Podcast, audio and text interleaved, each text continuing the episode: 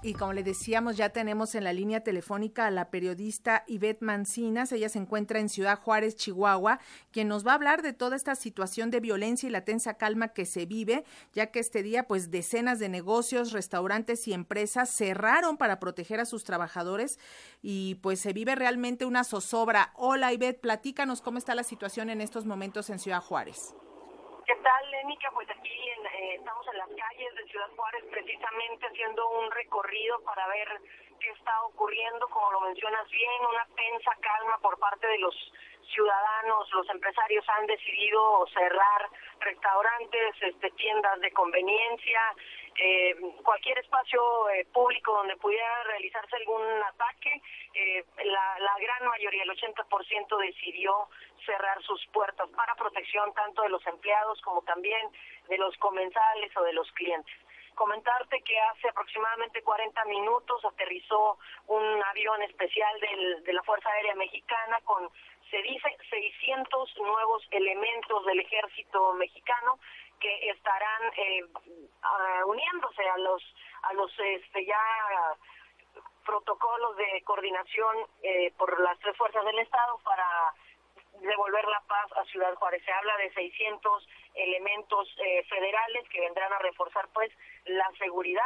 Eh, aterrizó el avión y en estos momentos pues hay un fuerte operativo en el aeropuerto donde se están pues distribuyendo en diferentes vehículos estos nuevos elementos. Comentarte también que hace apenas unos minutos este hubo un posicionamiento por parte del gobierno estatal, la gobernadora María Eugenia Campos Galván, junto con el presidente municipal Cruz Pérez Cuellar, así como eh, representantes de la milicia, eh, hicieron un mensaje, no fue en este caso una rueda de prensa, sino emitieron un mensaje eh, de video a través de las redes sociales en las que se habla de que pues sostuvieron una mesa de trabajo en las que se acordó mayor coordinación para tratar de mantener la paz que se vive en estos momentos, aunque no sabemos pues qué tan eh, efímera pueda llegar a ser.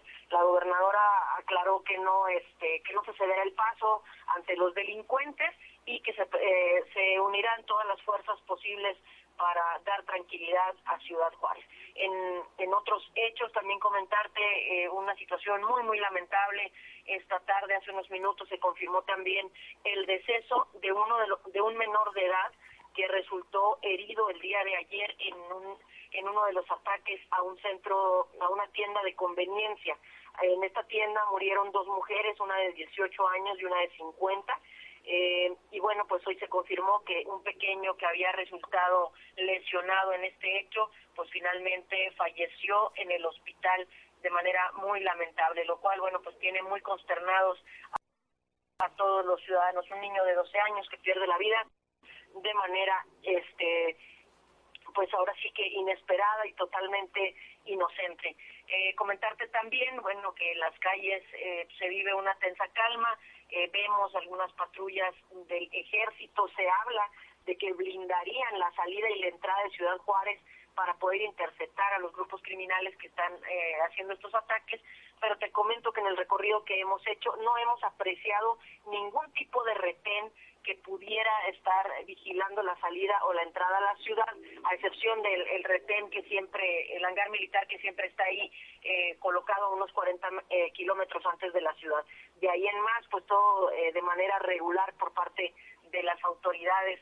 Eh, estamos en espera de que eh, se nos eh, den más detalles. Los empresarios han estado presionando mucho a través de comunicados, a través también de ruedas de prensa, exigiendo a las autoridades que se esclarezcan estos hechos, que se detenga a los responsables y que se explique a la ciudadanía qué podemos esperar en las próximas horas porque a ciencia cierta nadie lo ha mencionado. Tampoco se ha dado más detalle de lo que ocurre en este momento, por ejemplo, ya en el cerezo, al interior del cerezo, no tenemos mayores detalles. El mensaje que emitieron las autoridades locales fue más en el sentido de la solidaridad y del apoyo y de la coordinación.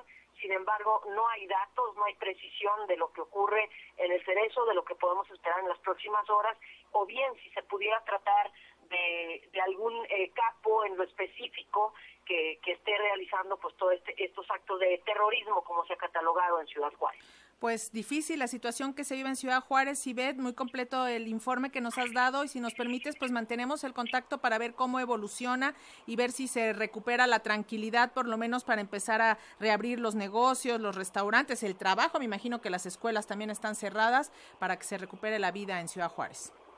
Así es, las escuelas permanecen cerradas. Desde ayer se informó que las universidades estarían de manera virtual, ya que ayer en la tarde-noche, cuando empieza toda esta situación, eh, los estudiantes pues, no encontraban eh, transporte para regresar a sus casas y bueno, generó mucho caos. También se vio mucha solidaridad de parte de compañeros, de maestros que a través de grupos de Facebook y de WhatsApp estaban trasladando a otros compañeros de, de la misma universidad a sus casas o resguardándolos en las inmediaciones cercanas de la, de la universidad. No hay clases y bueno, pues estamos eh, también aprovechar para enviar un mensaje de solidaridad a todo el gremio de, de radio en, en, nuestro país, en Chihuahua.